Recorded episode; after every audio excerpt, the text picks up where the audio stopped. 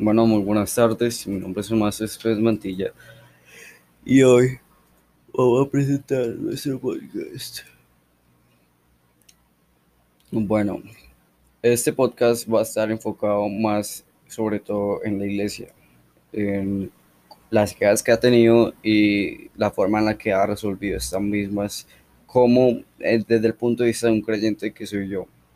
Bueno, eh, alrededor de la historia, la iglesia ha sido eh, víctima de muchas quejas acerca de monopolio, corrupción, entre otras cosas, de asesinato. Y, eh, y sinceramente yo como creyente y viendo todo, todo lo que ha pasado durante la historia, todas las pruebas y todo, pienso que eso es cierto.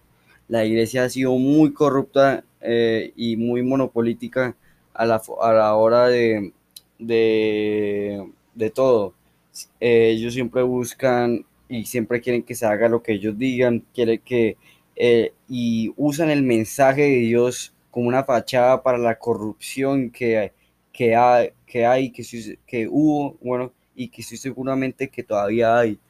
Eh, los argumentos que han salido representantes extranjeras son muy buenos y la verdad a, cualquier creyente le das a abrir los ojos de que a uno lo están usando, le están usando eh, con, el, con la fachada del mensaje de Dios para aprovecharse de uno. Y si la iglesia al ver que hay unas nuevas religiones, eh, ellos buscan eh, tratar de que la gente no, no sea creyente de estas porque perdería poder. Entonces, al mismo tiempo, la iglesia no ha sabido resolver conflictos y no nos ha dado un buen ejemplo de cómo resolver conflictos.